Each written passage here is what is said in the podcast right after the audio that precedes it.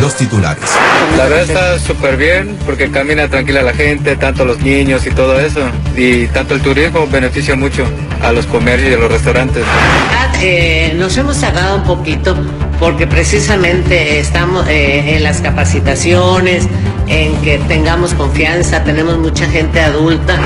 No descartamos esa posibilidad, pero eh, tiene que pasar algún tiempo y tenemos que escuchar más a la gente sobre esto.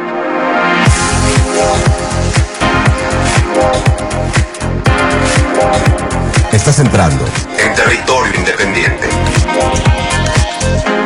con Andrea Montalvo.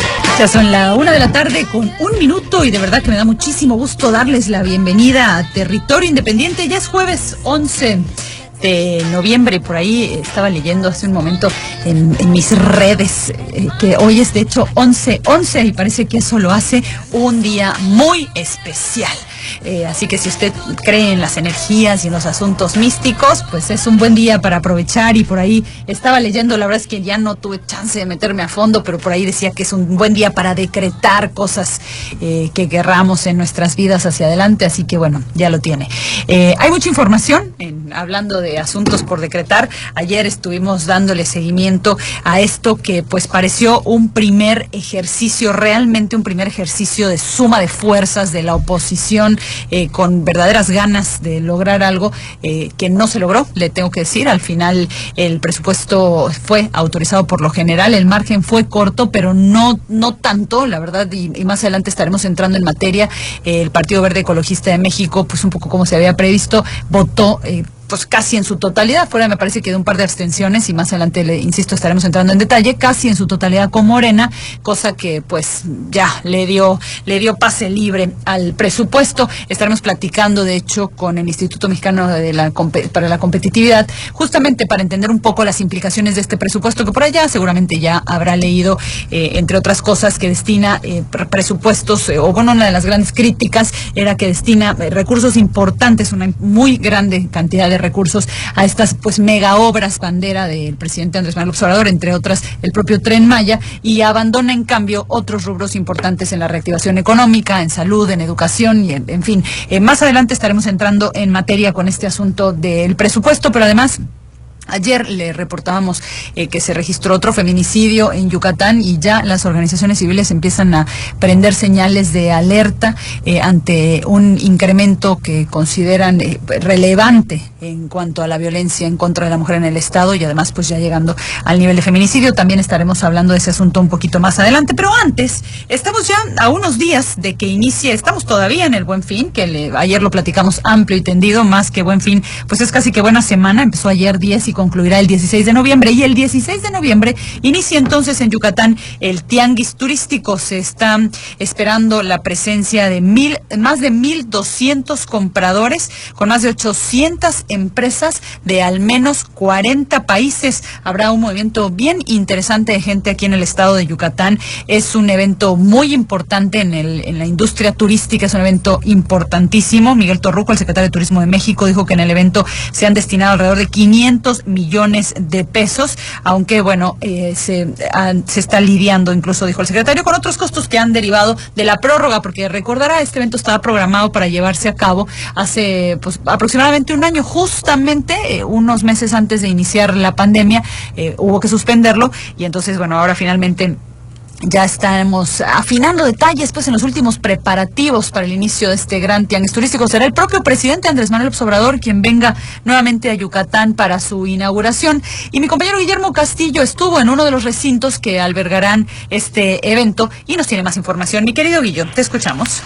¿Qué tal, Andrea? Muy buenas tardes, auditorio de Territorio Independiente. Les saludo con mucho gusto. Eh, fíjate que nos encontramos eh, aquí ahora en este momento en el Centro de Convenciones Siglo XXI donde, pues como bien anunciabas, Andrea, eh, los preparativos para el tianguis turístico ya están.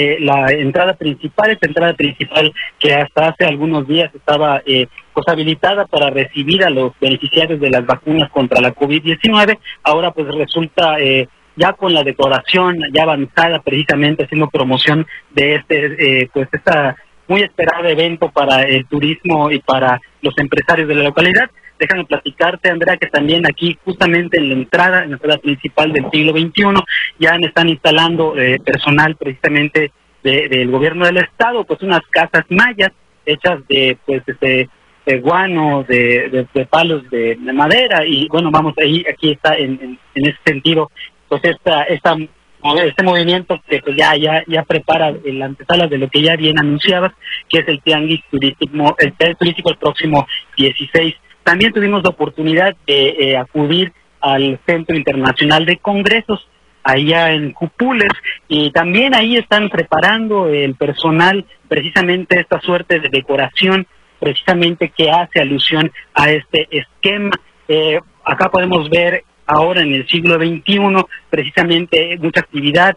Allá están armando un templete de color rojo, una tarima, precisamente, pues ya a nueve, a unos, a unos cuantos días, perdón, de que justamente empiece este esquema esquema que bueno tiene consigo justamente atraer como ya comentaba sus compradores aquí en la entidad luego de que es muy esperado precisamente este evento. Una vez que se haya eh, cancelado el año pasado por el tema de la pandemia Andrea es justamente lo que te tengo eh, que reportar y justamente un poco de, movimiento.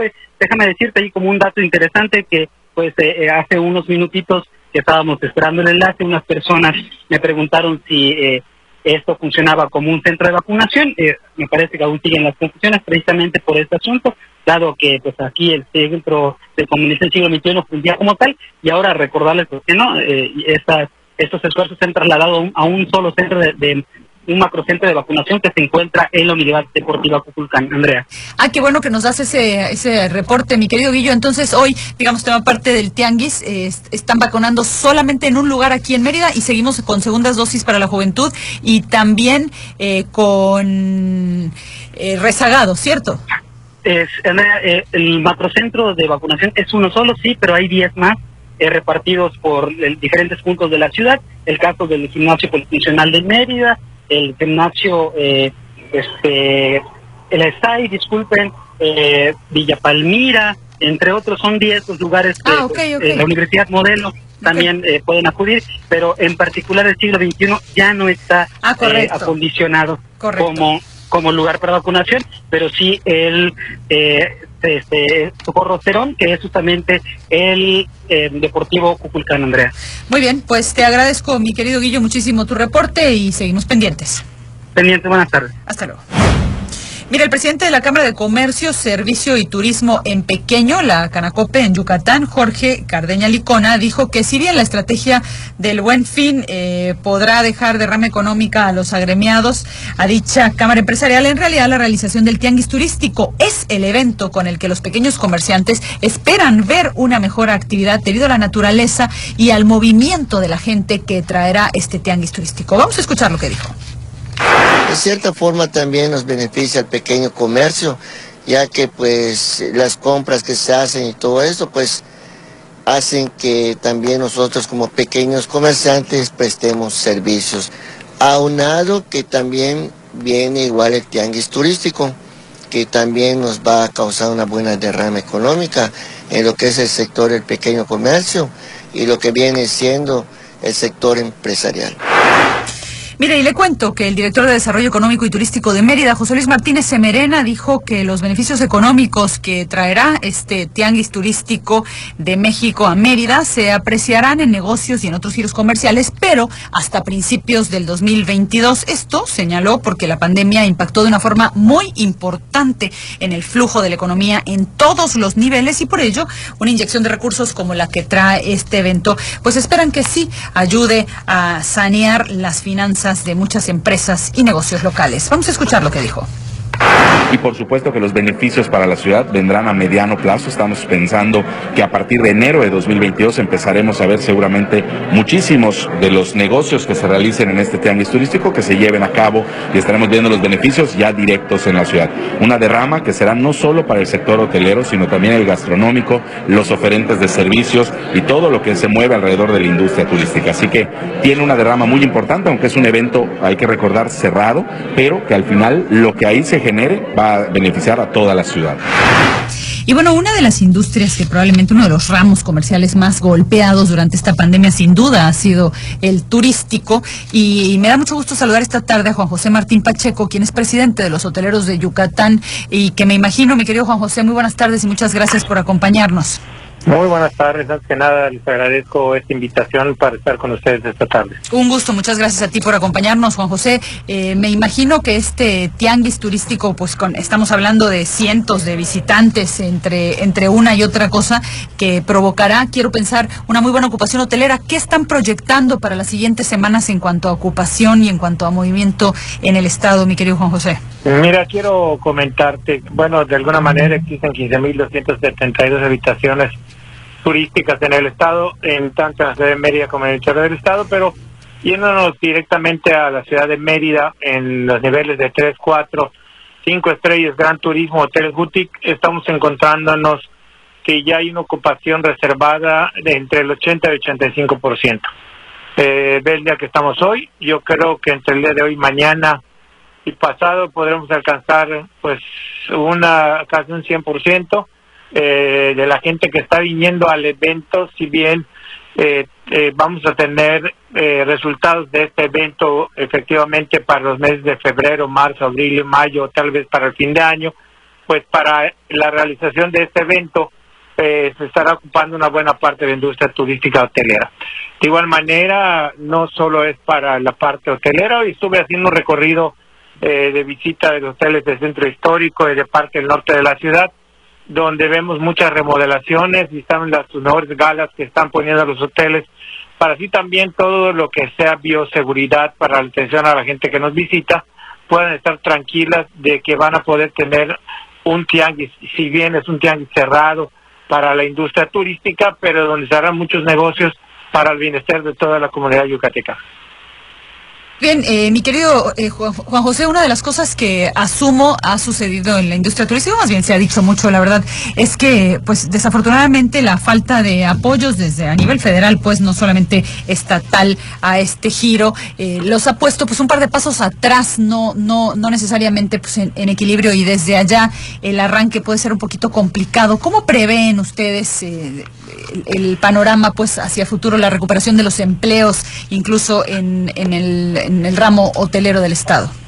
Mira, eh, estamos hablando de una nueva era en el turismo, creo que estamos comenzando una nueva etapa donde la industria privada se ha sumado junto con los gobiernos municipales y estatales para salir adelante y buscar las mejores sinergias que se puedan tener. Correcto. Pues dos, con el tema de los empleos, como tú comentabas, lamentablemente muchos de los empleos se hicieron eh, empleos solidarios, cuatro días trabajaban, tres descansaban o viceversa, tres trabajaban y cuatro descansaban. Hoy con esta ocupación que vamos a tener, eh, pues irán recuperando estas actividades, eh, estos empleos para tener un mayor derrama. Y acuérdate que hay que sumarle adicionalmente no solo al salario, sino también la propina que viene de la muy buena atención que se le da al visitante esto complementa también el gasto familiar de toda la gente que depende de la industria turística.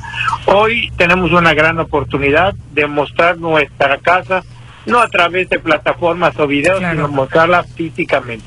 Hoy la hospitalidad del yucateco, desde la llegada hasta el último día de salida de la gente, tendrá mucho que ver para que la gente conozca realmente qué es Yucatán, qué tenemos aquí, los encantos que tenemos, la calidad de infraestructura con la que estamos trabajando, la bioseguridad con la que se tiene, la sinergia que se ha tenido los gobiernos estatal, municipal y iniciativa privada y el buen enlace que tiene la industria privada en los momentos más difíciles para poder atender a cada uno de los visitantes y lo estamos viendo en el resultado que a última hora estamos viendo un gran número de reservaciones de gente que decidió volcarse a venir y decir aquí estamos, Yucatán está listo y estamos listos para arrancar esta nueva era.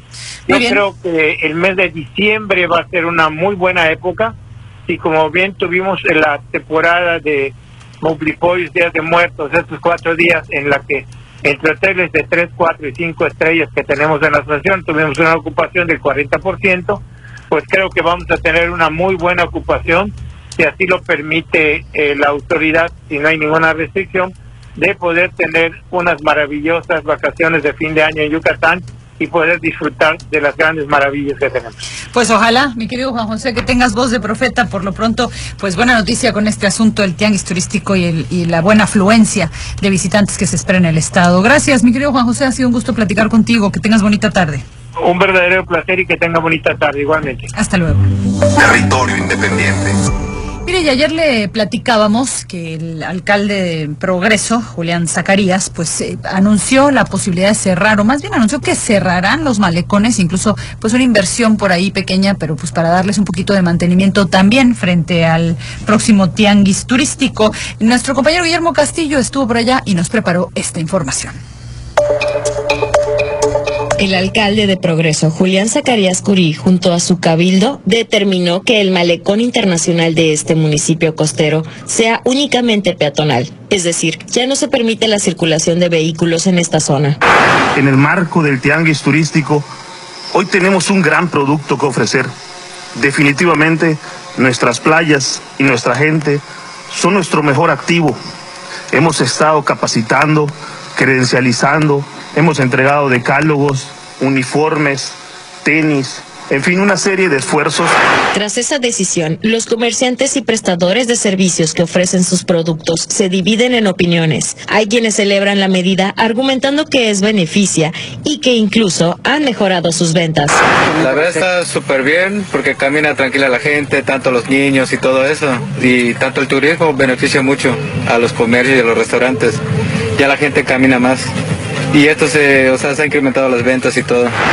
Eso sí, otros más criticaron la medida y consideraron que esta acción en realidad aleja a los turistas de los diferentes establecimientos que se encuentran en el malecón de progreso. Porque no, no transitan los carros y la gente no llega y no tienen dónde estacionarse. Si van en el malecón nada más, ¿dónde se estacionan? Claro. Nadie su carro lejos. En las vacaciones peor. Otros más opinaron que tal vez la estrategia más adecuada es que se permita la circulación de vehículos los fines de semana. Y a la gente pues ya no puede venir en el carro, muchos pues, mejor se regresan. A lo mejor que lo pensaran mejor y decidieran fines de semana abrirlo o en algún horario. Este, que sea, ¿no? Pero sí, sí está un poco complicado. Con información de Guillermo Castillo, Territorio Independiente. Y también hay información turística en Campeche. Allá se encuentra mi compañera Argelia Yáñez y nos tiene más información. Mi querida Argelia, te saludo como siempre con gusto. Cuéntanos.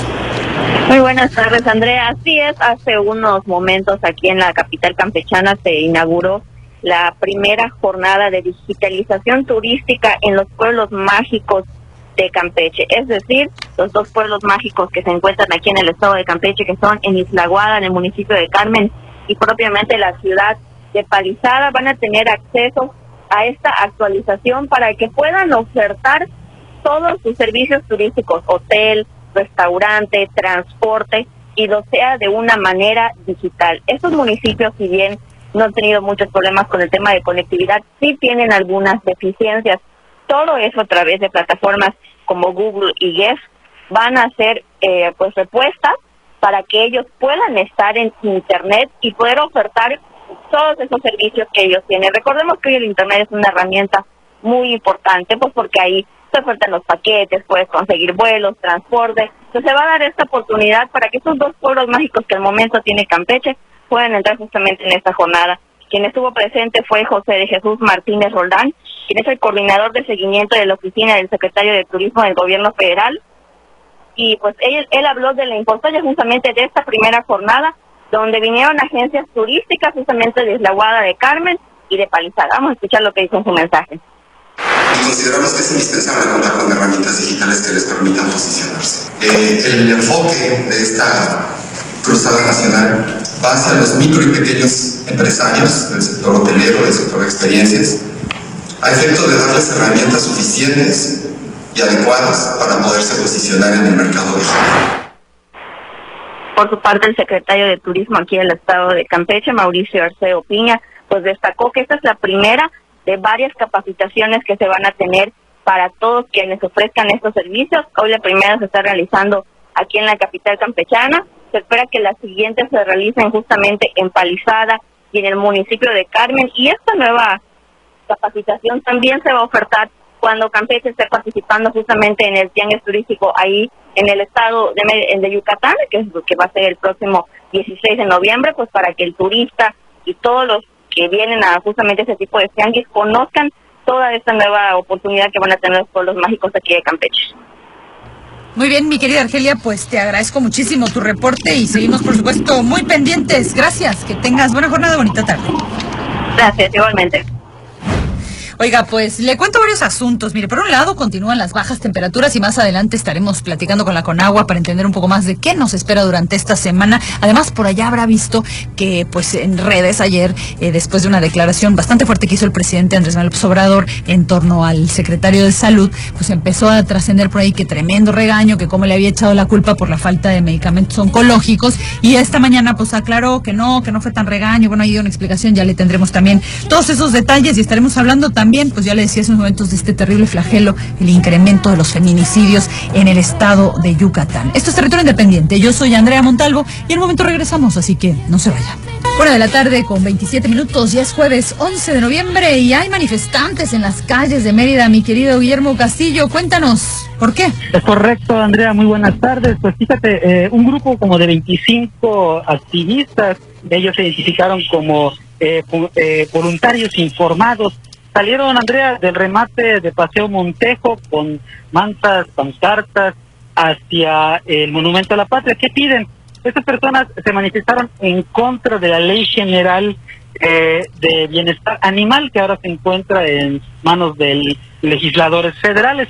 Ellos dicen, argumentan que pues, estas personas, sus diputados, están siendo asesorados por activistas, por personas que a su consideración a veces les gana pues este, el amor, el radicalismo a su consideración, insisto, y no se están acercando precisamente a ellos que dicen que son expertos, son veterinarios, son biólogos, y justamente eh, fue ese el motivo que los motivó. Eh, un poco nos comentaban, estas acciones se replican en otros puntos del país, y bueno, eh, fue justamente una movilización que tardó alrededor de unos 20 minutos en lo que se trasladaron justamente del remate hacia el Monumento a la Bandera. Pero escuchemos lo que nos comentaron justamente estos manifestantes.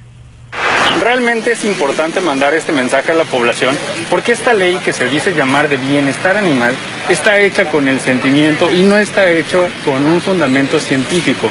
Se están pasando, se están brincando a lo que son los biólogos, a lo que son los médicos veterinarios, ambientalistas, expertos en cada ramo.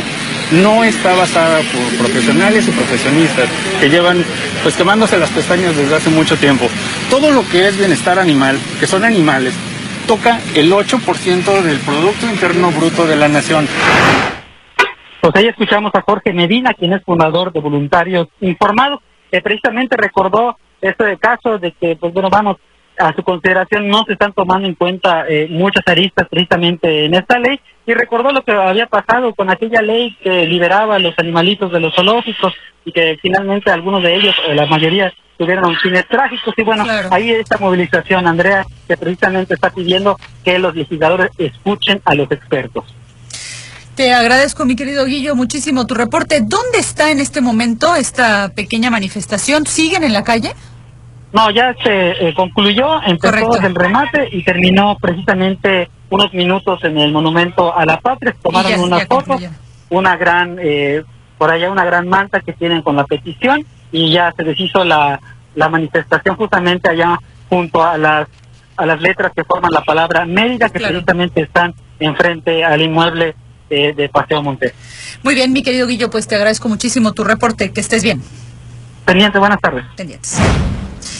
Mire, y le cuento que el comisario Mario Arturo Romero Escalante, quien es director de la Policía Municipal de Mérida, aseguró que los cuatro elementos de la corporación que detuvieron en julio pasado al joven José Eduardo, quien falleció, como usted sabe, unos días después aquí en Mérida, analizan denunciar a la Fiscalía General del Estado por el mal manejo de la investigación que les llevó a ser considerados como responsables del homicidio de esta persona. Aseguró que los policías tienen todo el derecho de presentar esta denuncia, pero si deciden hacerlo, sería desde un ámbito personal, ya que la policía eh, del municipio no va, va a intervenir en el asunto. Vamos a escuchar a Mario Arturo Romero Escalante. Eso, eso eh, lo están manejando ellos con su abogado defensor. es un tema totalmente independiente que ellos pues estarán en su derecho si lo hacen. Ustedes son los que ya la vieron, ¿sí? Nosotros consideramos que es algo muy, muy, pues, resultado de una investigación muy técnica, pero pues hasta ahí es lo que sabemos. Y mire, como sabe, pues de acuerdo con el último reporte de la Fiscalía General de la República, que no del Estado, este joven eh, murió de una neumonía, si no me equivoco, es la línea ahora de investigación y aseguraron también en el reporte más reciente pues que no hubo tortura, que tampoco hubo violación sexual y que tampoco se violó ningún derecho humano a este joven. También, como saben, en este espacio pues entrevistamos a su madre, quien asegura que, eso no fue lo, lo sucedido y que continuará en la búsqueda de justicia. En fin, por lo pronto, pues estos policías eh, aseguran que van a denunciar a la, Fiscalía del Estado por el mal manejo y lo harán, ya escuchó, pues de manera privada, si así, si así fuera. Vámonos con mi compañero Malco Dorantes, que nos tiene más información sobre Yucatán. Mi querido Malco, te escuchamos. ¿Qué tal, Andrea? Muy buenas tardes. Así es, déjame platicarte que la madrugada de hoy, poco después de la una, pues un accidente de tránsito allá en la calle 136 con 65A de la colonia Juan Pablo II, pues irrumpió la tranquilidad de una familia. Te platico que una persona en estado de ebriedad conducía un automóvil cuando por motivos, pues hasta el momento eh, desconocidos, perdió el control de su vehículo y se fue sobre la sobre la vivienda que se ubica allá en la calle 136, como te indico, con el cruce de la 65A. Prácticamente este automovilista entró a a la, casa con todo y su vehículo, derribó parte importante de la vivienda y quedó montado sobre un montículo de, de escombro. Por fortuna, ninguna persona integrante de esta familia resultó lesionada, pero personal del cuerpo de emergencia tanto bomberos como paramédicos y policías, pues llegaron hasta la zona para valorar a las personas que en el interior de esta vivienda se encontraban. Por fortuna, según reportes de la policía, pues no hubo personas con heridas de gravedad. Sin embargo, posteriormente, pues los equipos de emergencia le dejaron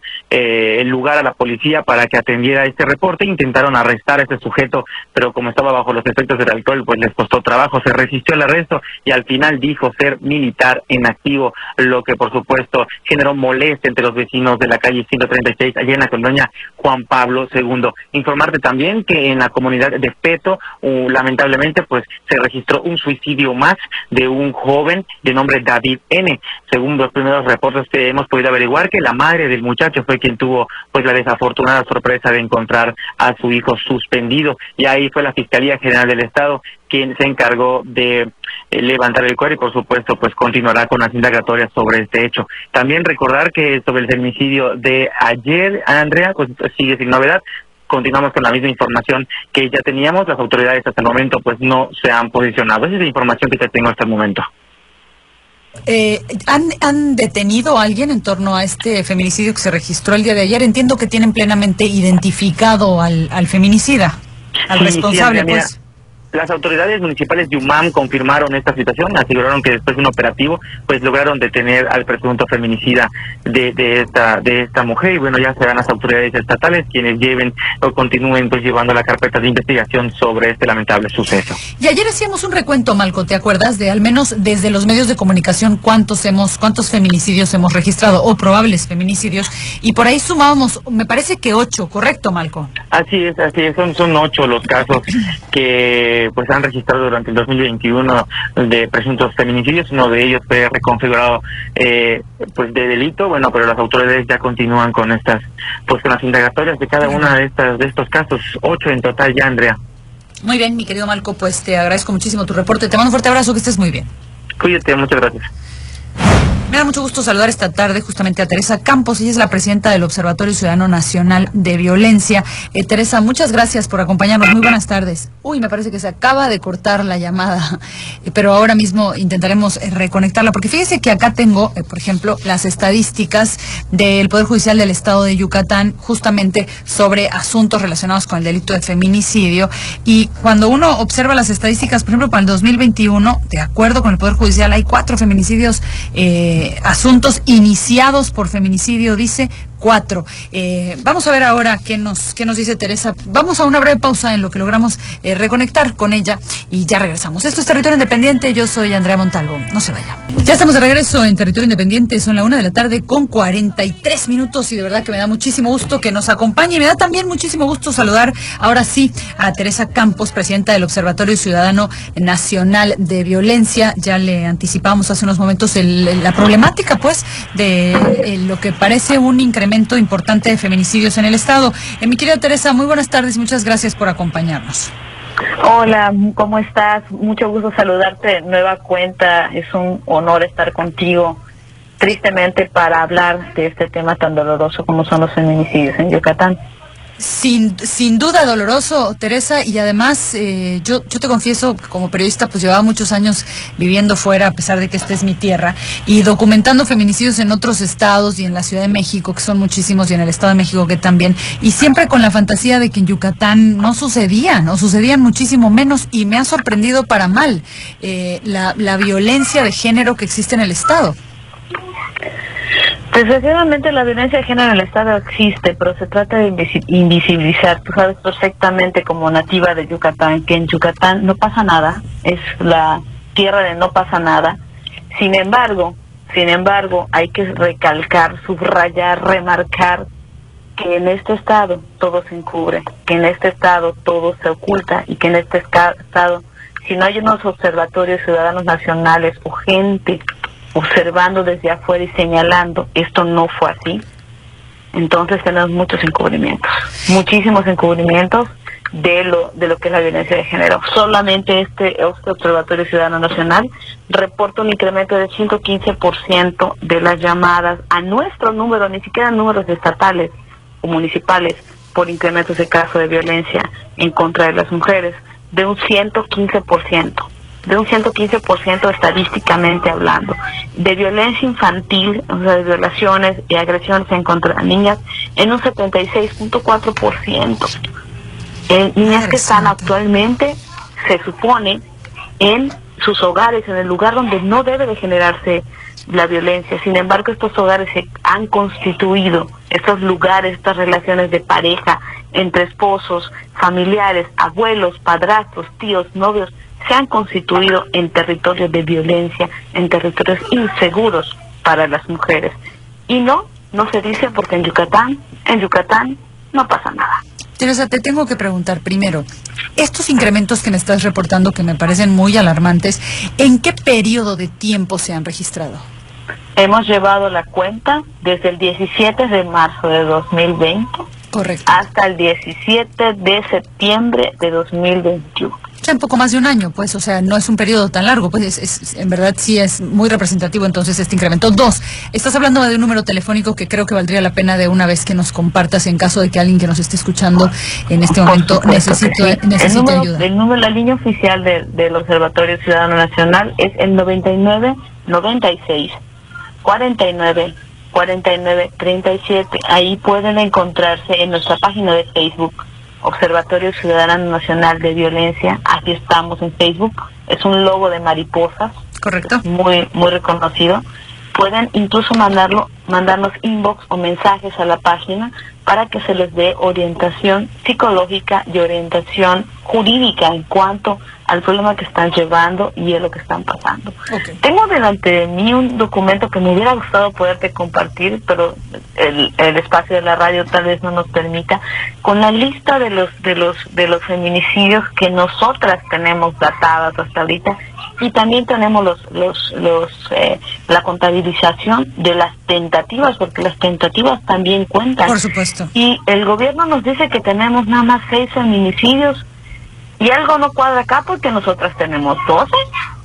Ustedes tienen 12 y mira, nosotros como medios de comunicación, pero claro, nosotros por supuesto estamos lejísimos de tener la, la información de primera línea, digamos cuando se trata ya de una contraria, pero estábamos sumando 8 y tú me dices que suman 12 feminicidios en lo que va del año, Teresa. 12 feminicidios en lo que ¿Y va cuántas del año, tentativas? 12 feminicidios y eh, oficialmente solo son 6 y entras a la página de la Fiscalía General del Estado, solo, ellos solo tienen registrados 12 hay unos presuntos suicidios, como el caso de Montes de Amé, claro. que fue un- el caso de Lucía Vera en López Mateo, que también se manejó como presunto suicidio, y del caso de Marilyn Fátima Mena Irigoyen, que se trató también como un presunto suicidio cuando había violencia previa, había motivos para activar el protocolo de feminicidio. Nos dicen que sí se activó el, el protocolo de feminicidio, desgraciadamente salió eh, terriblemente mal. Un feminicidio que me llama mucho la atención fue el que sucedió el 24 de mayo de 2021, que una mujer está corriendo en paseos de Piquén y se topa con el cadáver de una mujer en semidesnuda y embolsada, de, nombre María eh, Domínguez Chan, la nombramos, que es encontrada en este en este tramo y su, su cadáver es encontrado y con todas las muestras de, de violencia, violencia. con todos los signos de que se trata de un feminicidio y la fiscalía nos contesta, ¿saben qué? Se suicidó por intoxicación de pastillas.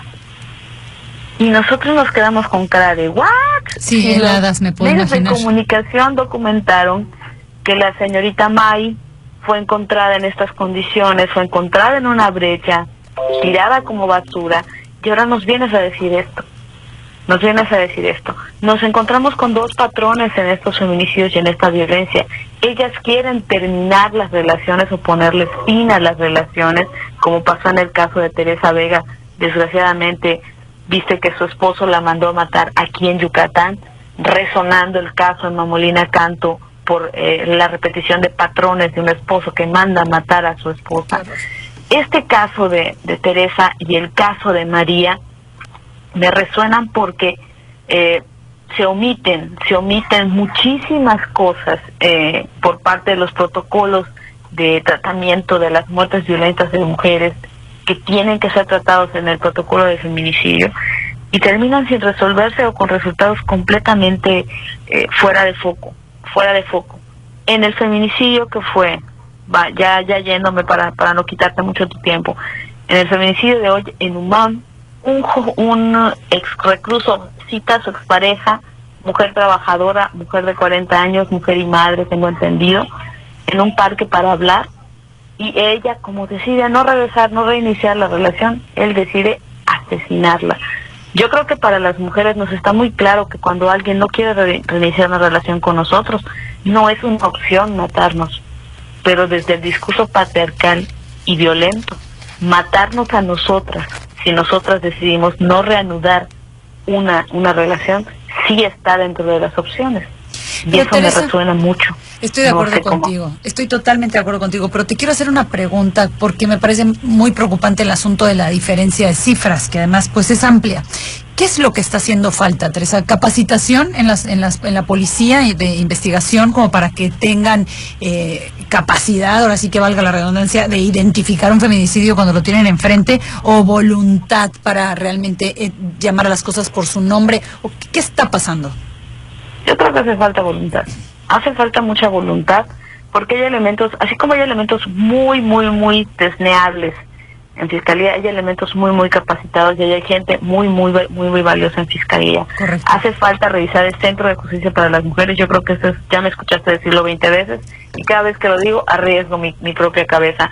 Pero en el Centro de Justicia para las Mujeres está encabezado por alguien que no tiene el perfil, que es una persona que no tiene el perfil ni la perspectiva de género y solo se aboca a problemas familiares cuando los centros de justicia para las mujeres que existen en todos los estados de la República Mexicana fueron creados para prevenir y erradicar la violencia de género y la violencia feminicida, no para ser centros de mediación familiar religiosos con tintes religiosos. Y me atrevo a decirlo, arriesgo mucho, pero esta es mi, este, esta es mi línea de trabajo, arriesgar las cosas, decir las cosas porque alguien las tiene que decir.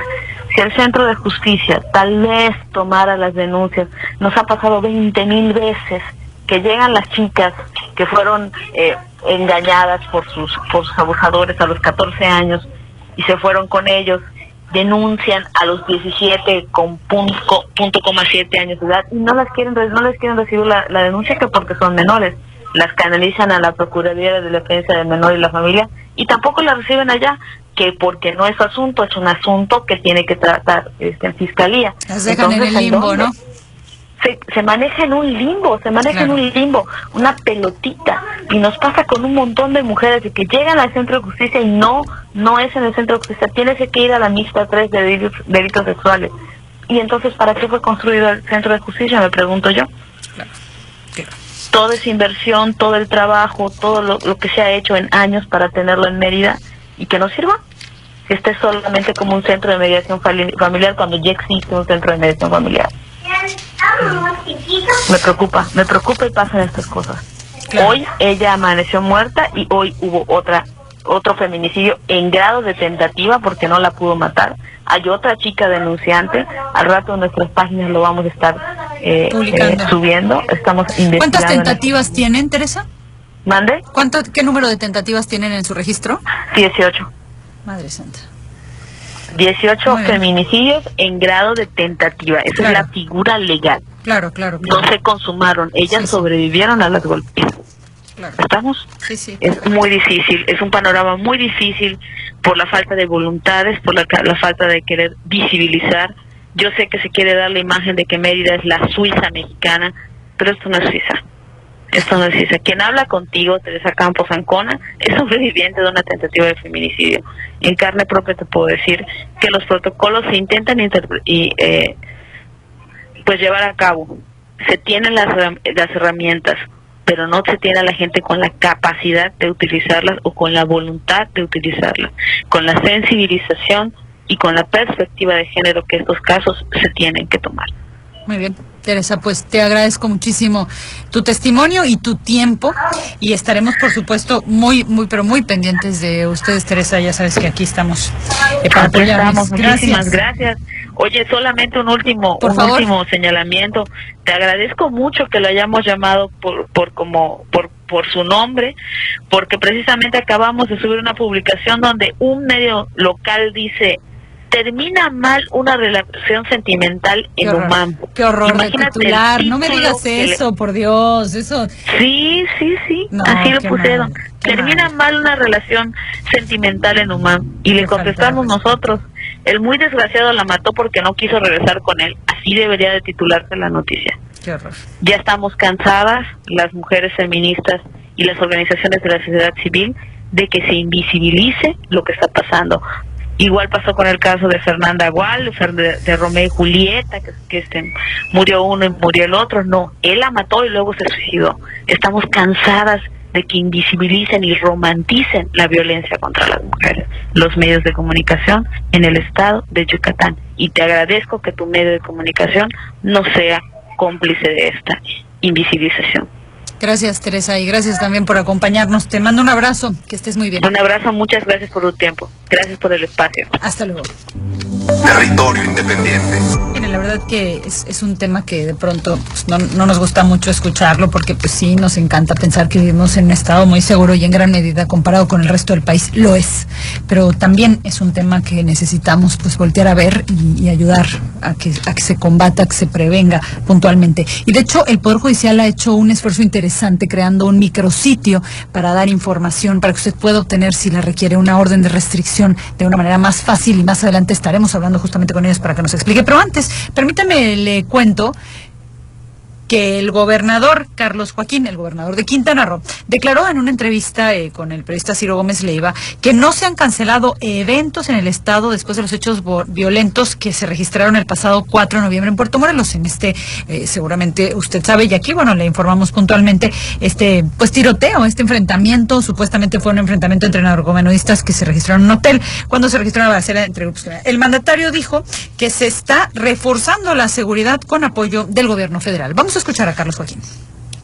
Eh, insisto, eh, he estado trabajando con las fuerzas federales para incrementar el número de elementos, tener mayor presencia en las zonas turísticas, eh, verificar eh, con mayor atención los, en, el- en los aeropuertos, tener mucha más atención en la zona de playas, ahora también en la zona del mar, porque de repente Sí, te sí, llegan sí, en sí, una lancha, en un wave runner, eh, incrementar el número de cámaras y de vigilancia a través de tecnología, que eso es lo que vamos a hacer. Vámonos hasta Quintana Roo. Mi compañero Ángel Ramírez nos tiene el reporte. Mi querido Ángel, te escucho con gusto. Muy buenas tardes, Andrea. Mira, a menos de 45 días de haber sido designado el director de la Policía Municipal de Otompe Blanco, René Martínez renunció al cargo. Escuchemos a Jensuni Martínez Hernández, alcaldesa de Otompe Blanco, Chetumal. Miren, lamentablemente quiero comentarles que nuestro capitán, eh, nuestro comandante René Martínez, pues está pasando un momento complicado de salud. Estas son cosas o eventualidades con las cuales, híjoles, creo que nadie quiere toparse. Es muy lamentable para nosotros, sin embargo, cuando estamos hablando de salud, cuando estamos hablando de vida, no hay ningún, ningún pero para que nosotros pues permitamos que un elemento tan valioso como lo es el el capitán René Martínez pues tenga que separar. No se dijo cuál es la enfermedad, eh, Andrea, pero su lugar será ocupado de manera temporal por el capitán de navío, Orlando López Terra. Es lo que tenemos, Andrea, al momento. Mi querido Ángel, te agradezco muchísimo tu reporte, que estés muy bien. Muy buenas tardes. Me voy a una breve pausa y con mucho gusto ya regresamos. Esto es Territorio Independiente y le recuerdo rápidamente nuestras redes sociales. Estamos en Facebook y en Instagram como Aria, Aria con Y, 88.5 FM y en WhatsApp con el número 9991 34 78 29. Nos vamos a una muy breve pausa y ya regresemos donde quiera que esté. Espero que esté teniendo una excelente tarde y aquí lo espero.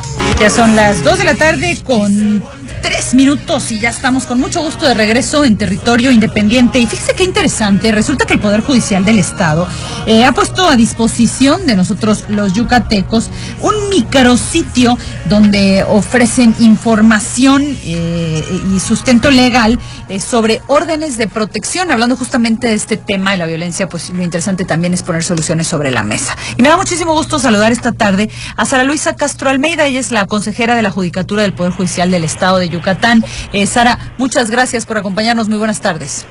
Muy buenas tardes, no al contrario, a ustedes muchas gracias por la atención. Cuéntanos, Sara, ¿qué es este micrositio y cómo funciona? Mira, tenemos nosotros acá en el Poder Judicial este sitio informativo, el, el, cual está visible en la página web Poder Judicial Yucatán. Correcto. ¿Qué hay allá? Tenemos información sobre las órdenes de protección que se otorgan a mujeres, niñas y a, cualquier persona víctima de violencia. Allá tenemos información sobre lo que es una orden de protección. ¿Qué es Estas son las medidas que nosotros como autoridad eh, podemos otorgar a las víctimas de violencia. ¿Cuáles son? Entre las más importantes, que es proporcionar auxilio policiaco, sacar al agresor del domicilio y acá quiero puntualizar que no importa que el señor, la pareja, el esposo sea propietario de la casa. Si está ya la señora víctima, los niños, la policía, eh, por ordenamiento de judicial del juez, al señor, al agresor, se le expulsa del domicilio. También eh, recuperar la custodia de las niñas, de los niños, eh, poner una orden de restricción para que el agresor no se acerque al domicilio, al trabajo de la víctima, eh, que no haga llamadas telefónicas. ¿Quiénes emiten esas órdenes de protección? Mira, hasta el año pasado únicamente las podía emitir el Ministerio Público y los jueces orales familiares y los jueces de control del sistema penal acusatorio y oral. En este marzo del año que transcurre se reformó la Ley General de Atención para eh, las que las mujeres eh, vivan libres de violencia y allá se abrió esta eh, potestad no solo al Ministerio Público y al Poder Judicial, sino a cualquier autoridad administrativa puede otorgar estas órdenes. En este micrositio eh, que tenemos acá en el Poder Judicial, allí te quiero decir que tenemos un rol de guardias. Estas órdenes se otorgan las 24 horas del día, los 365 días del año. Allá no hay días inhábiles. Puede ser en horas de la madrugada, durante el transcurso de la mañana, de la tarde. Las víctimas acuden a la sede de los, del edificio donde funcionan los juzgados orales familiares, allá en la calle 35 eh, por 62 y 62A. allá siempre va a haber una guardia de la policía, hacen horas de la madrugada, eh, van ellos e inmediatamente se avisa al juez y a su personal para que acudan a entrevistarse con la víctima, a ver cómo está, para otorgarle estas medidas. Pero cuéntame una cosa, ¿cuánto tiempo, o sea, qué tan difícil es eh, obtener una de estas órdenes? ¿Cuánto tiempo lleva y cuánto cuesta? O sea, si alguien que nos está escuchando y está considerando... no tiene ningún costo. Ok, es, es gratis. absolutamente gratuito. ¿Y tengo que Allá llegar se- golpeada o qué tiene que pasar No, para no, que se me no, otorgue esta Para orden? nada, no es necesario que la mujer, porque acá es el principio de buena fe que tiene que prevalecer, no es necesario que la mujer aparezca golpeada, ensangrentada, que te ofrezca pruebas, no, de ninguna manera. Ok. Acá como Poder Judicial tenemos no solo la responsabilidad, sino la obligación de que las órdenes de protección realmente se conviertan en un mecanismo para que las mujeres, las víctimas puedan acceder a la a la justicia. Eh, ¿Cuánto tarda? Mira, desde el momento que la persona va a solicitar el juez, a más tardar dentro de las cuatro horas siguientes, ya tiene que otorgar esa orden de protección. súper rápido entonces, Sara. Rápido entonces. Pasa, se comisiona el actuario, también el actuario que es el notificador, está disponible 24 horas. Se van a la Secretaría de Seguridad Pública, que allá hay UNIPOL se llama, que es una unidad también de atención a víctimas, inmediatamente se proporcionan a los elementos de la policía. Si hay que sacar al agresor, se constituyen. Allá también te quiero decir que es una labor interinstitucional. Correcto, Acá claro. hay un andamiaje, todos estamos, tenemos frecuentemente mesas de colaboración, de análisis de trabajo, estamos la Secretaría de Seguridad Pública, está la Secretaría de las Mujeres, Secretaría de Salud. Pero Sara, Eh, la, la pregunta es, claro, en- entiendo perfecto, tiene que ser multidisciplinaria la atención que se les brinda a estas mujeres y me hace todo el sentido.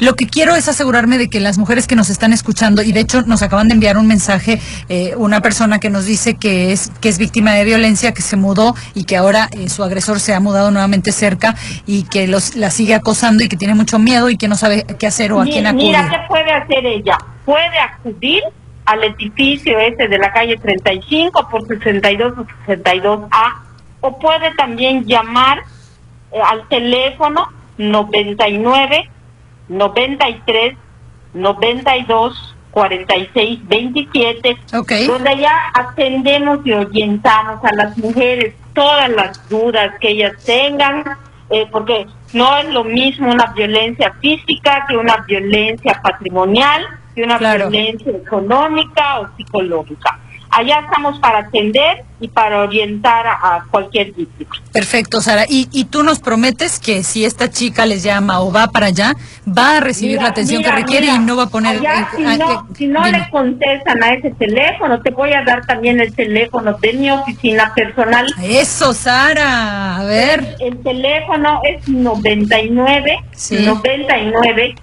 30 0650 extensión 3932. Cualquier persona, llámese la víctima, llámese la, la madre, la hermana, la vecina, la amiga. De verdad que como Poder Judicial estamos comprometidos a atender, a orientar, a gestionar y lo más importante, a evitar prevenir este tipo de violencia. Ok, nada más repíteme una antes de antes de despedirnos, Sara. ¿Cuál es la página de internet donde está este micrositio? Me dices que ahí pueden encontrar toda la información eh, acerca de estas órdenes de restricción. ¿Me aseguras que se pueden obtener tan rápido como en cuatro horas y que no es necesario llegar con el cuerpo golpeado ni nada eh, para poder obtenerla? Correcto. ¿Y, y- y el Claro que sí. micrositio es? ¿La página? Está visible en la página www.poderjudicialyucatán.gov.mx. Muy bien, muy bien. Pues Sara, te agradezco muchísimo tu tiempo. Por favor, también, por favor. Quiero agregar algo muy importante. Por favor. También tenemos la información en lengua maya. Ah, muy bien. Muy Y bien. Si hay alguna, alguna persona con discapacidad visual, auditiva, es obligación del Poder Judicial proporcionar traductor. Sara, así como lo oigo, eh, va, hasta ganas me dan de ir a, darte un abrazo a ti y al Poder Judicial. Ojalá de veras funcionen así de bien como están prometiendo. Poder Judicial tiene las puertas abiertas para toda la ciudadanía, para todos ustedes, lo que ojalá. Te agradezco muchísimo, Sara, tu tiempo. para servirte, al contrario, la agradecida soy yo. Buenas tardes. Que estés muy bien, hasta luego. Le repito. Territorio independiente. Le, pedí, le repito rapidísimamente eh, los teléfonos 9993 92 46 27 y 9999 30 06 50. Va de nuevo 9999 30 06 50 eh, con la extensión 3932. De todas maneras, lo vamos a subir a nuestras redes sociales y se las recuerdo rápidamente, Aria, Aria con Y, 88.5 FM. Y bueno, vámonos ahora ya con otros temas. Primero le cuento rápidamente en estos asuntos de la economía que van a subir los precios de los pasaportes y sabe que van a subir considerablemente a partir del primero de enero del 2022. Así que si usted necesita renovar el suyo, pues igual y todavía está tiempo. Eh, en el caso, por ejemplo, de los pasaportes de un año, eh, antes costaban 645 eh, pesos, bueno, hoy cuestan más bien 645 pesos y van a subir 100 pesos a 754. Algo similar sucede con, básicamente usted sabe que puede obtener un pasaporte para un año, tres, seis o diez. En todos los casos hay un incremento considerable. En el caso de un pasaporte para 10 años incrementa casi mil pesos, un poquito menos de mil pesos. Y esto sucederá, le insisto, a partir del primero de enero del próximo año. Hay que tomar en cuenta que el pasaporte con vigencia de un año solamente se emite para niños menores de 30 años y que las personas mayores de 60 años o con alguna discapacidad tienen el 50% de descuento. De resto, pues ya está. Eh, ahora sí que ya está avisado. Recuerde también en el caso de, de, los pagos de agua, de predial, de multas, este buen fin, desde ayer y hasta el 16 de noviembre al menos, eh, muchas dependencias han anunciado que estarán ofreciendo descuentos importantes, así que si usted tiene multas o adeudos, acérquese a estas dependencias, es momento para saldar estas deudas.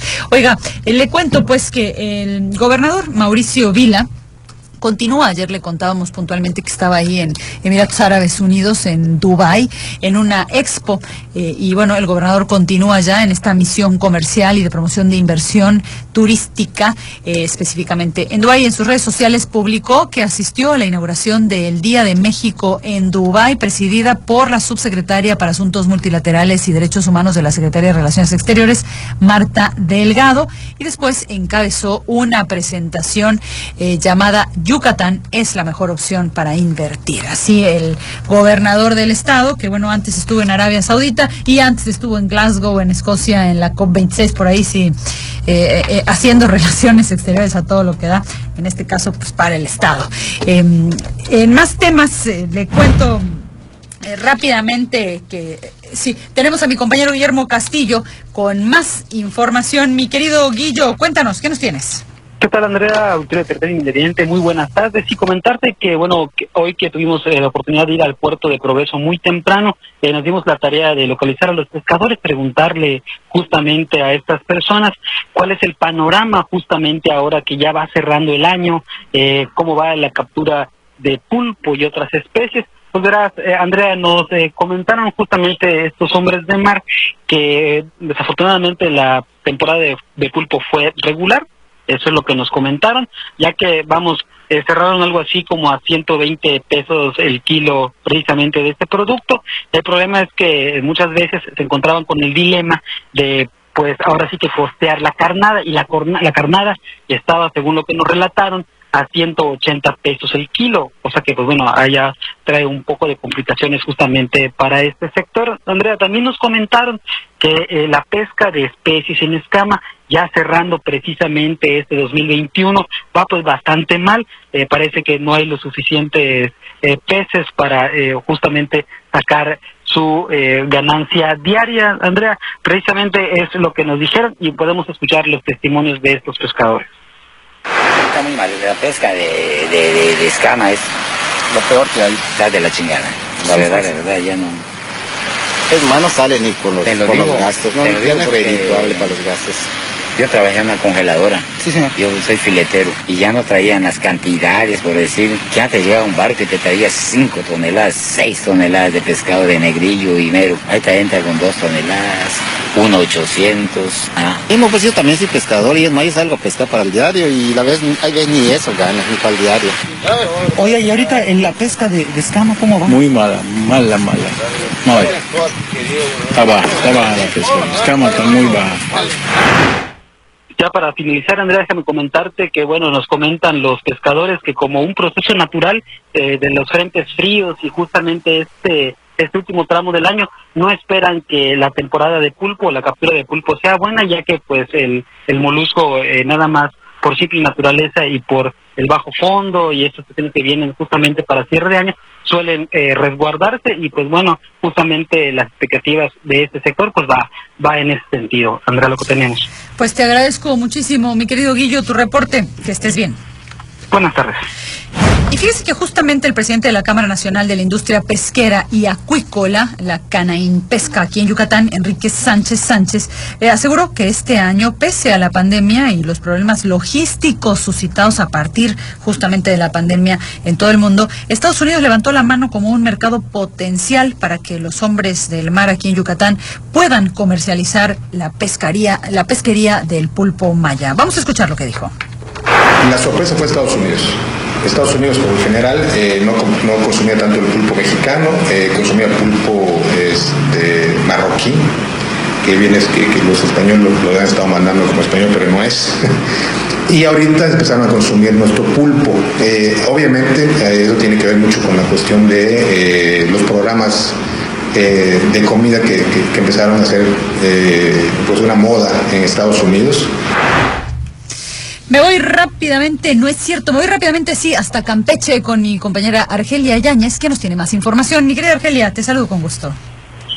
Muy buenas tardes, así es. Pues en este caso te voy a platicar que la Cámara Nacional de la Industria de la Transformación aquí en, Campeche, en Campeche que encabeza Esperanza Ortega Azar, pues justamente siguen con este plan de digitalización para que los afiliados pues puedan iniciar un proceso de capacitación e ingresar a plataformas digitales y puedan ofertar tus productos y servicios y ya no sea a través solo de sus locales, sino puedan expandirse a través de Internet. Señaló que esta forma de actualización les permitirá justamente expandir su mercado y seguir con la reactivación económica aquí en el estado de Campeche. Vamos a escuchar lo que dijo Esperanza Ortega eh, nos hemos tardado un poquito porque precisamente estamos eh, en las capacitaciones, en que tengamos confianza, tenemos mucha gente adulta que entre ellas, pues me incluyo yo, que muchas veces nos da ese temor de que si será, será que, que, me paguen, será que caiga mi cuenta, pero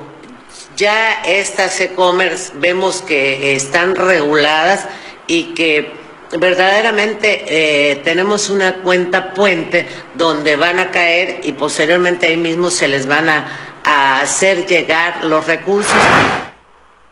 Esta capacitación va a incluir que ellos sepan cómo funcionan las plataformas de e-commerce, pueden ellos tener su central para poder cobrar con tarjeta, incluso que también puedan conocer el uso del CODI y también el código QR y empezar este proceso de abrirles un nuevo mercado a los comerciantes que algunos son adultos, otros son jóvenes que están pues, más familiarizados con el tema del Internet, pero solo va a ser en este momento para los afiliados de la Cana Central. Muy bien, pues te agradezco, mi querida Argelia, muchísimo tu reporte. Te mando un fuerte abrazo. Que estés muy bien. Muy buenas tardes. Oiga, pues nos vamos a una breve pausa y le voy adelantando este que ya ayer pasó en lo general, se aprobó en lo general en la Cámara de Diputados el presupuesto 2022 y ya salió Lorenzo Córdoba a decir que con ese presupuesto pues no va a poder armar la consulta y entonces salió el secretario de Gobernación a decir que no, que sí se va a poder armar la consulta. Además, pues le contamos ayer que salieron nuevamente los padres de niños con cáncer a decir que no les están surtiendo el medicamento oncológico que necesitan y entonces el presidente salió a decirle que la culpa es del secretario de Salud y luego en la mañana salió a disculparse que bueno, no del todo. En fin, todos esos detalles se los tendré ahora que regresemos de la pausa. Estamos en territorio independiente, son las 2 de la tarde con 21 minutos, es jueves 11 de noviembre. No se vaya porque ya volvemos. Ya son las 2 de la tarde con 27 minutos y hoy es jueves 11-11, oiga. Bueno, de hecho, 11-11, 21, pero hasta donde leí hoy en la mañana, seguro por ahí ya le he comentado más temprano, igual y lo recibió también esto en sus grupos de familia y tal, que bueno, el 11-11 es buen día para decretar cosas buenas y bonitas para todos. Así que bueno, pues aprovechelo. Y de encima tenemos una de estas características hermosas tardes yucatecas con esta temperatura que resulta tan agradable, frita, pero no helada, no como en la Ciudad de México, que híjole, luego uno aterriza y empieza a congelarse hasta el pensamiento. Todo bien, la verdad que es muy linda hoy eh, en la ciudad. Bueno, no todo bien, pero al menos la tarde está muy, muy linda. Y me da mucho gusto eh, saludar nuevamente a mi compañero Guillermo Castillo, quien nos tiene el reporte. Cuéntanos, Guillo. ¿Qué tal, Andrea? Victoria de Territorio Independiente.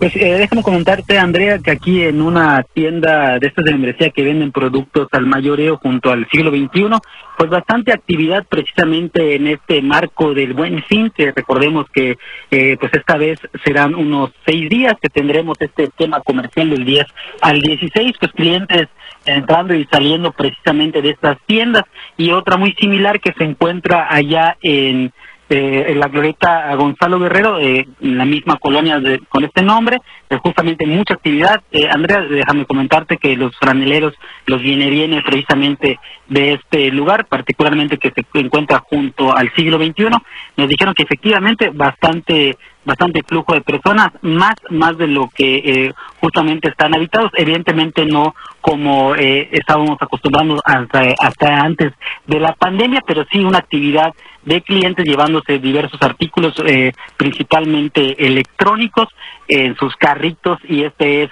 el reporte que tengo, Andrea, y actividad precisamente en estos centros comerciales. Mi querido Guillo, pues te agradezco muchísimo tu reporte. Que estés muy bien. Buenas tardes.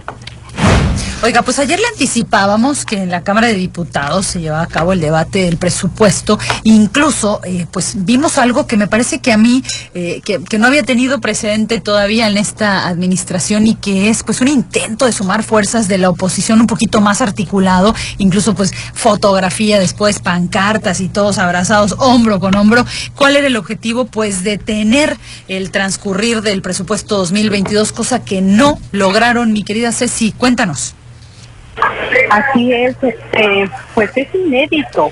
Se presentaron más de 1.900 reservas. Inició la sesión el día de hoy a las 10.30 de la mañana y bueno, pues ellos están aplicando el término beisbolero. ¿Por qué? Porque están bateando una a una las reservas de la oposición. Simplemente, bueno, pues sí, los dejan a subir a tribuna, ellos hacen su planteamiento, pero a la hora de la votación simplemente los batean, dicen que no. Ha habido infinidad de, y una de ellas precisamente es la de la diputada y secretaria general del Partido Acción Nacional, Cecilia, Cecilia eh, Patón. Y también Lisha, que Elías Lisha, que también es yucateco, así como Fernando Macías Olvera. Los tres son del Partido Acción Nacional.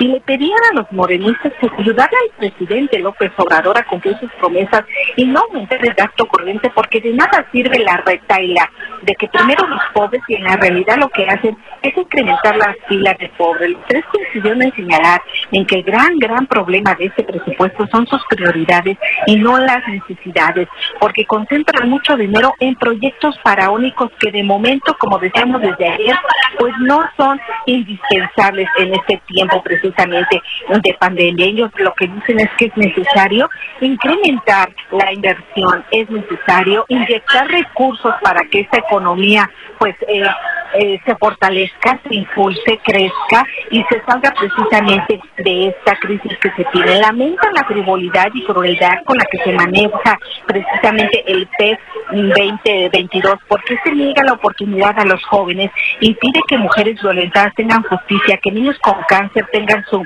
medicina, en suma, pues que se lucran con la necesidad de la gente a la cual les prometieron cuidar a través de su voto. Eh, apuntan que Morena pues le invierte más a la ignorancia porque abre la puerta a la manipulación y al engaño, aunado a que este presupuesto pues simplemente destina cero pesos para la seguridad en estados y municipios. En suma, pues así se está llevando a cabo esta sesión.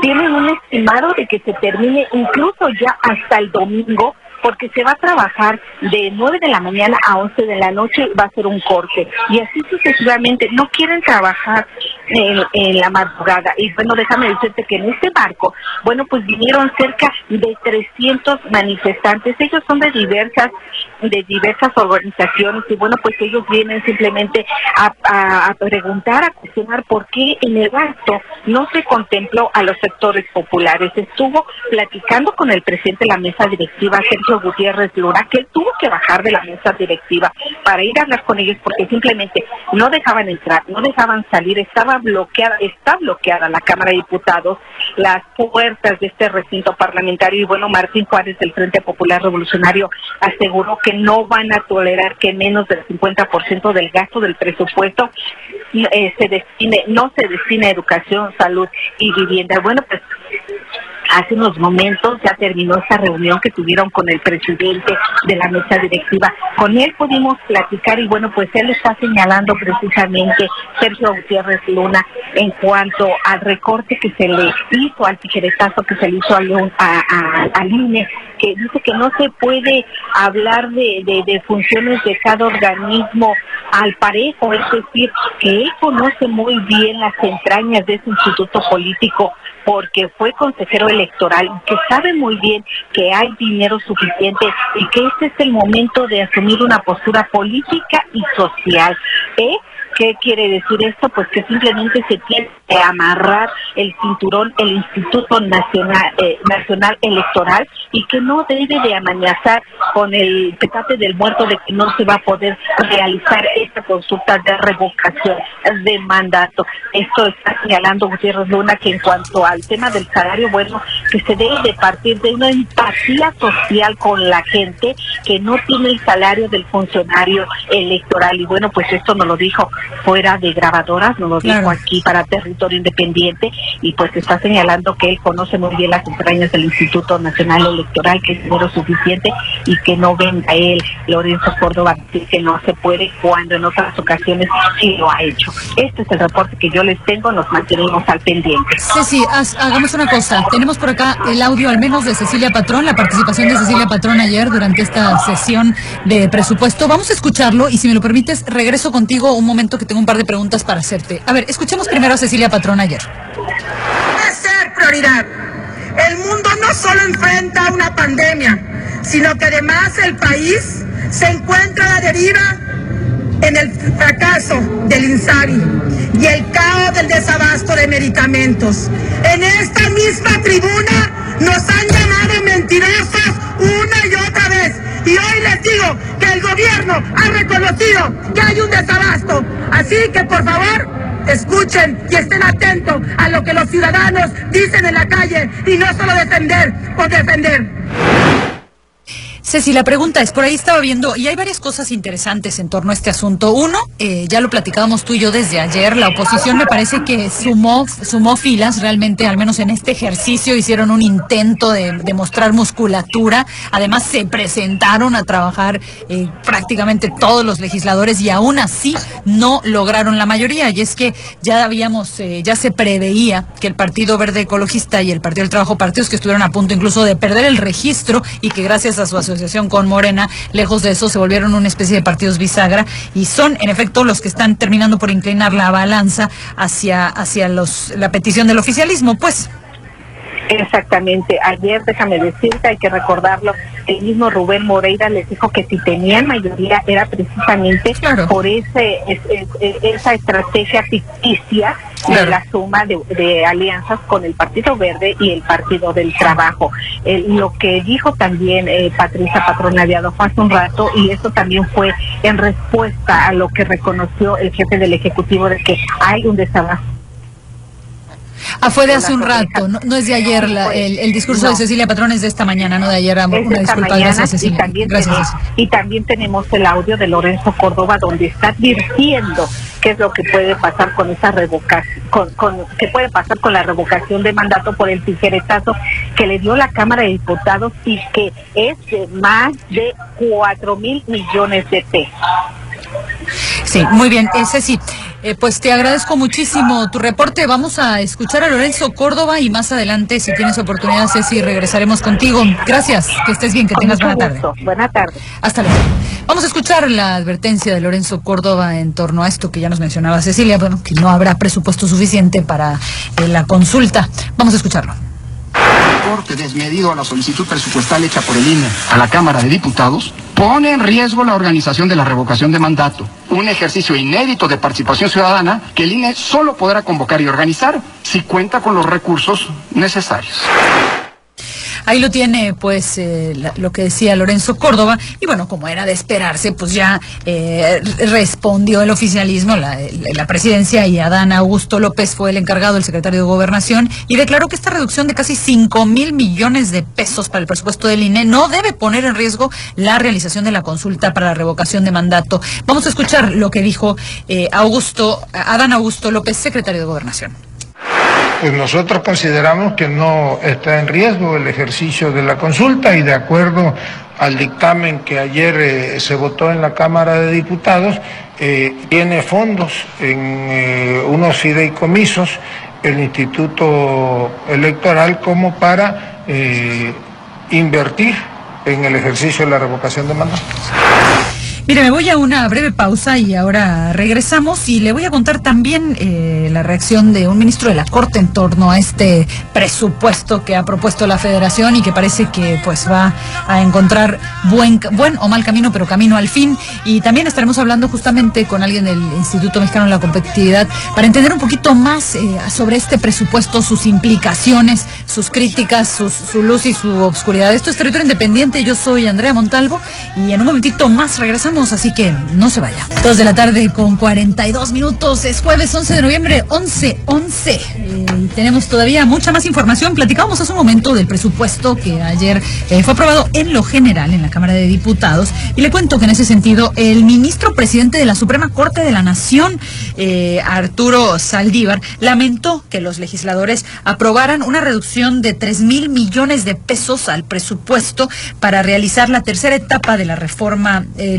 un tema pendiente que además es un compromiso internacional con eh, Estados Unidos y Canadá que asumió el gobierno de México en el TEMEC. En una rueda de prensa, el, el ministro de la Suprema Corte dijo que desconoce los motivos por los que los diputados decidieron no asignar estos recursos, pero aseguró que el Poder Judicial va a trabajar eh, con el presupuesto que tiene para tratar de echar a andar esta reforma. Vamos a escuchar lo que dijo Arturo Saldívar.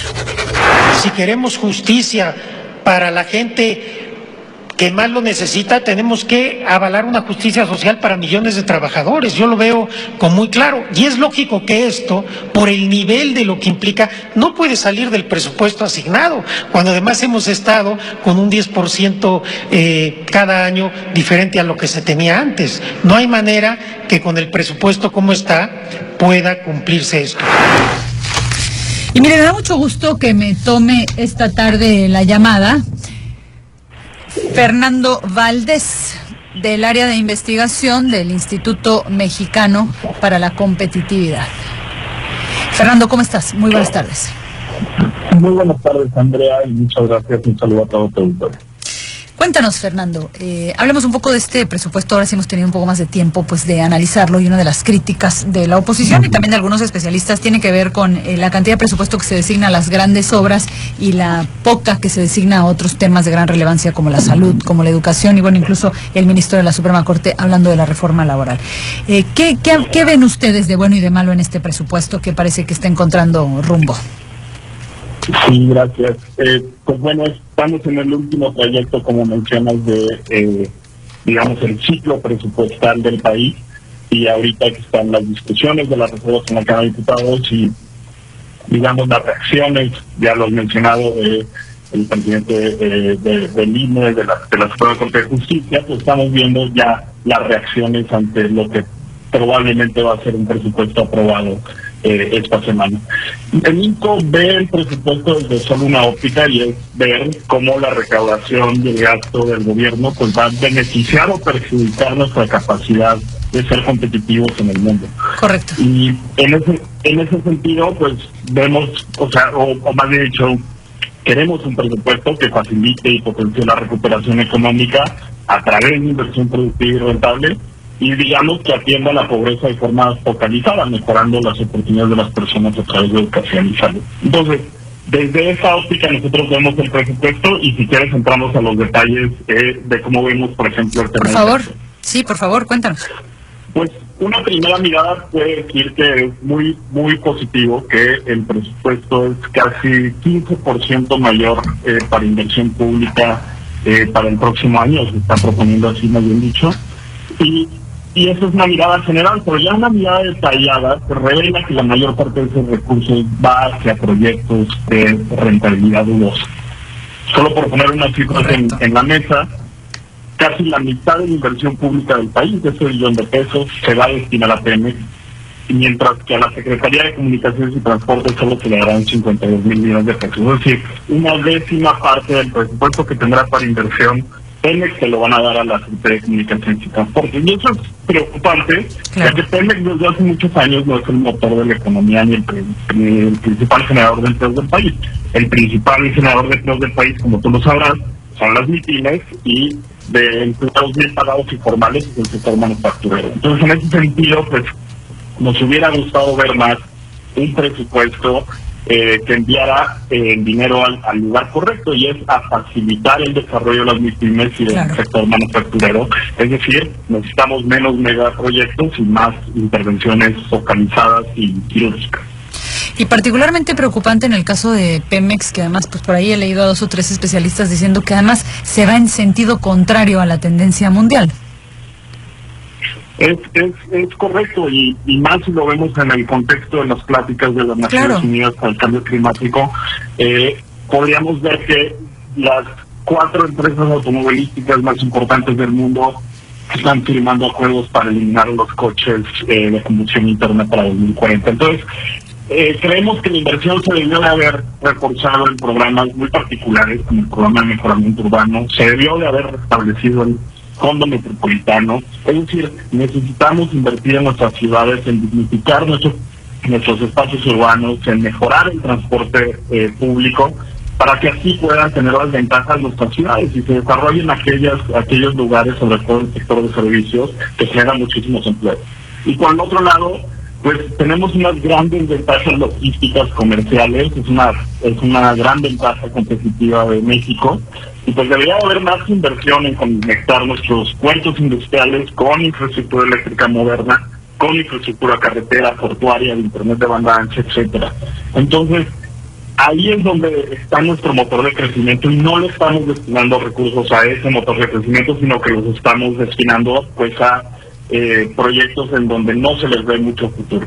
Qué interesante que digas eso, porque justo a, a la luz de que un grupo de senadores por ahí, tal vez, eh, seguramente tú te enteraste y por ahí también, ustedes también que nos escuchan lo habrán visto en sus redes sociales, un grupo de senadores de Morena viajó en avión desde la Ciudad de México hasta el nuevo aeropuerto de Santa Lucía. Hago énfasis en el asunto del avión porque uno de los grandes temas es la distancia de este aeropuerto.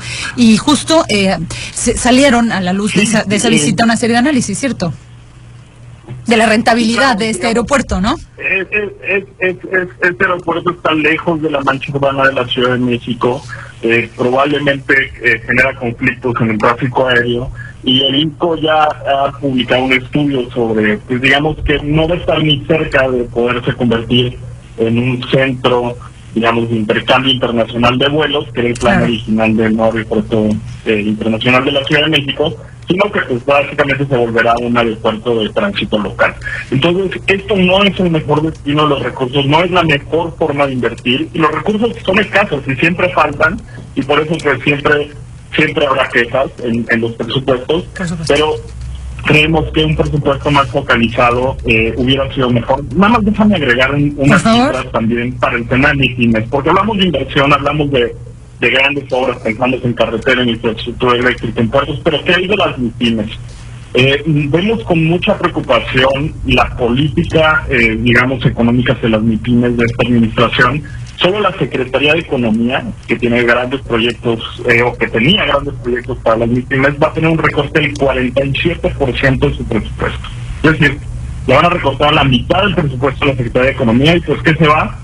Se va el, el microcréditos para el bienestar, el, eh, digamos, y esto se suma a otros proyectos que ya se han ido, como el Fondo Nacional Emprendedor, el Programa de Fomento al Emprendedor y Microempresas, el Programa Nacional de Financiamiento a la, a la Microempresaria, eh, etcétera. Entonces, este gobierno ya no va a dar créditos, ya no va a dar recursos, ya no, ya abandonó, digamos, eh, en, la transferencia tecnológica a las MIPIMES, y pues esto es en verdad una tragedia, ya que las MIPIMES fueron las que más sufrieron en esta crisis económica y que más necesitarían, digamos, el apoyo para sumarse a esta recuperación económica. Y solamente quisiera hacer la aclaración para quienes nos escuchan. Mi pymes es la mediana y la pequeña empresa, que además es uno de los principales empleadores de este país y que además, pues a razón de la pandemia, en general es una manera, todos estos eh, rubros del que estás, de los que estás hablando eh, son pues maneras de fomentar el emprendurismo en, en, el país, ¿no? La, la, generación de nuevas empresas pequeñas y medianas que son grandes empleadores y grandes generadores de riqueza. Y lo que me estás diciendo es que no solo ya no se va a alentar este comportamiento, sino que difícilmente se les va a dar oxígeno después de un durísimo año. Sí, básicamente el gobierno federal lo que está diciendo es los micro, pequeños y medianos empresarios, eh, como puedan, como puedan, o bien busquen apoyo en los estados, pero ya el gobierno federal, o en particular la Secretaría de Economía, ya no se le encarga de ese trabajo. Entonces, pues eso es preocupante eh, y, y pues se suma con el tema de inversión a, un escenario difícil en el que pues vemos que el gobierno federal tiene sus prioridades en Pemex, vemos que tiene sus prioridades en el pero en el Tren Maya? donde en verdad el Tren Maya ahí, eh, digamos, el Tren Maya eh, es un tema en, particular interesante y digamos ustedes en Mérida probablemente tienen información más precisa que nosotros, eh, pero bueno, digamos, en los proyectos en inversión, todos pueden servir, pero el problema es que hay que priorizar. Necesitábamos un tren Maya ahorita, necesitábamos ese tipo de infraestructura ahorita, o necesitábamos mejorar nuestras redes logísticas para traer más inversión que está saliendo de China. No sé, digamos, hay, hay que poner las cosas sobre la mesa, pero lo que preocupa es que no haya discusión. Y si alguien ha seguido las discusiones en la Cámara de Diputados, ha visto que pues el presupuesto casi casi se pasó como lo entregó el Ejecutivo, a excepción de los reportes al INE y a la Suprema Corte de Justicia que se aprobaron de último momento en comisiones, el, presupuesto no ha sido tocado, no ha habido discusión legislativa y pues eso también preocupa. Eso es justo lo que, esa iba a ser justamente mi última pregunta. ¿Les preocupa el tema que ya van, eh, es el presupuesto y cuál fue la otra que pasó hace poco que también pasó a pesar de todo lo rapidísimo y, y, me parece que eso también puede resultar un poquito preocupante hacia adelante, ¿no? El, el hecho de que no, no está logrando la oposición articular suficiente musculatura para frenar nada la ley de ingresos, la miscelánea fiscal y la ley federal de derechos que fueron aprobadas por, ambas cámaras, también pasó un escenario similar en el que no hubo, digamos, espacios de diálogo. Se, se dio espacio para que se expusieran reservas, pero, digamos, no hubo puntos de acuerdo para modificar eh, eh, temas eh, puntuales. Y esta, digamos, falta de diálogo pues nos afecta a todos, porque el país no es de un solo partido, sino es de una diversidad de los partidos. Y no hay lugar más plural que la Cámara de Diputados. Deberíamos de ver más diálogo, deberíamos de ver más extensión, digamos, de ideas, de compartir eh, eh, ideas y propuestas, ya que pues ellos son un poder autónomo, son una soberanía. Eh, no están supeditados a ningún otro poder. lamentablemente lo que estamos viendo ahorita es que pues básicamente se vuelve un trámite pasar es una cuestión sí es una cuestión de alianzas políticas y casi que ni les interesa lo que viene o no viene escrito es para dónde vamos a votar y para ahí votamos todos juntos eso quedó bastante comprobado cuando uno ve las pizarras de ahí de, los votos legislativos queda bastante claro que ese es que ese es un poco el espíritu tristemente de nuestros legisladores pues te agradezco muchísimo tu tiempo te mando un fuerte abrazo y que tengas muy bonita tarde al contrario, Andrea, nosotros somos los agradecidos. Gracias por tu espacio y un saludo a tu audiencia. Que estés muy bien. Territorio Independiente. Mire, vamos a escuchar mucho más seguramente sobre este presupuesto 2022 conforme pasen los días. Hay varias críticas eh, y, bueno, y por supuesto eh, desde el oficialismo, pues eh, alabanzas en el otro sentido, pero pues una de las, de las preocupaciones es que justamente lo que decía él, que se está destinando mucho recurso a las mega obras, estas obras faraónicas casi del presidente Andrés Manuel López y que se está dejando de lado recursos importantes para otras cosas. Pues en el caso del Instituto Mexicano de la Competitividad, hablaban de la pequeña y la mediana empresa, que son vitales para la economía del país, pero también eh, aseguran eh, algunos especialistas que el presupuesto es insuficiente para la salud, eh, para la educación, ya lo hablamos el otro día, se ha quedado perfectamente estacionado el presupuesto para educación superior, para la investigación y otros rubros que preocupan mucho. Y justamente ayer los padres de los niños con cáncer estuvieron en el aeropuerto de la Ciudad de México exigiendo nuevamente medicamentos, asegurando que no les están llegando y eso provocó que el presidente dijera que pues era un problema del secretario de salud, que no lo estaba logrando resolver y entonces hoy en la mañana, después de que en las redes le tundieron al presidente diciéndole que ahora sí le aventaba la pelota, esta mañana el presidente aclaró que el llamado que le hizo al secretario de salud eh, para garantizar estos medicamentos no fue un regaño. Vamos a escuchar lo que dijo el presidente. Entonces ayer, como lo dije, se pensó que era un regaño al secretario de Salud, que es un agente extraordinario, el doctor eh, eh, secretario Jorge Alcocer, doctor secretario de Salud. Jorge Alcocer lo conozco desde hace mucho tiempo también, igual que Pablo Gómez, de años me voy a una breve pausa, son las 2 de la tarde con 56 minutos. No se vaya porque ya tenemos a Greta el Cajún en línea para saber qué nos espera para esta tarde y para los siguientes días. Esto es Territorio Independiente, yo soy Andrea Montalvo. Ya volvemos. 2 de la tarde con 58 minutos y ya estamos con muchísimo gusto de regreso en Territorio Independiente y me da mucho gusto también saludar a mi querida el Cajún para que nos cuente si vamos a continuar con esta deliciosa y a veces exagerada heladez. Hoy ya se acabó. Cuéntanos, Gretel. ¿Qué tal? Buenas tardes.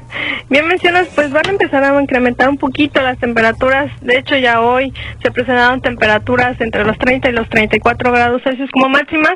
Y bueno, mañana también las mínimas ya incrementan un poco más, entre los 16 y los 20 grados Celsius. En algunas regiones, claro, del centro y sur de lo que es el estado de Yucatán, se están presentando las temperaturas más bajas. En cuanto a las lluvias, esta tarde ya incrementaron las pruebas de lluvia. De hecho, se están presentando chubascos con actividad eléctrica en regiones del oriente y noreste, lo que es el estado de Yucatán. En las próximas horas podría presentarse también alguna lluvia de manera aislada en la parte centro y hacia la parte occidente donde se encuentra la ciudad de Mérida. En la tarde podemos tener alguna lluvia de manera mm, pues prácticamente muy ligera en la ciudad de Mérida. ¿Por qué? Porque debido a toda la entrada de humedad y una vaguada en la parte oriente de la península, pues es lo que nos va a estar dejando lluvias al menos el día de hoy y mañana. Y ya el sábado llegaría el otro frente frío, que bueno, viene eh, pues prácticamente a mantenernos un ambiente bastante fresco al amanecer, como mencionas, en temperaturas entre los 15 y los 20 grados Celsius como mínimas y las máximas de nuevo entre los 28 y los 32 grados Celsius. Bueno, pero pues ya esto sería para este fin de semana. Muy bien, pues te agradezco mucho mi querida Gretel. Entonces podríamos tener un día, un día un poquito más caluroso y luego nuevamente el frío, así que no guarde su chambrita que vamos a tener. de Gracias, mi querida Gretel. Que tengas muy bonita tarde y que estés muy bien. Sí, hasta luego. La verdad es que se disfrutan muchísimo estas tardes frescas aquí en Yucatán. Y por cierto, rápidamente, antes de que me cierren el micrófono, le digo que se van a llevar a cabo una serie de eventos bastante interesantes en la ciudad de Mérida en el contexto del Tianguis Turístico. Empiezan mañana, viernes 12 eh, de noviembre, y puede usted revisar todo el calendario en visitmerida.mx. De todas maneras, mañana le tendremos todos los detalles de este asunto. Además, van a haber elecciones en Guayma este domingo. También estaremos mañana hablando de ese asunto y también de la vacunación durante el fin de semana que se estarán aplicando segundas dosis en algunos municipios sábado y domingo, incluyendo Pfizer en segunda dosis. Si usted está rezagado con esta vacuna, acompáñenos mañana que le tendré todos los detalles de la aplicación. Esto fue Territorio Independiente. Yo soy Andrea Montalvo. Hoy es 11:11. Disfrútelo mucho. Tenga una extraordinaria tarde. Gracias por acompañarme.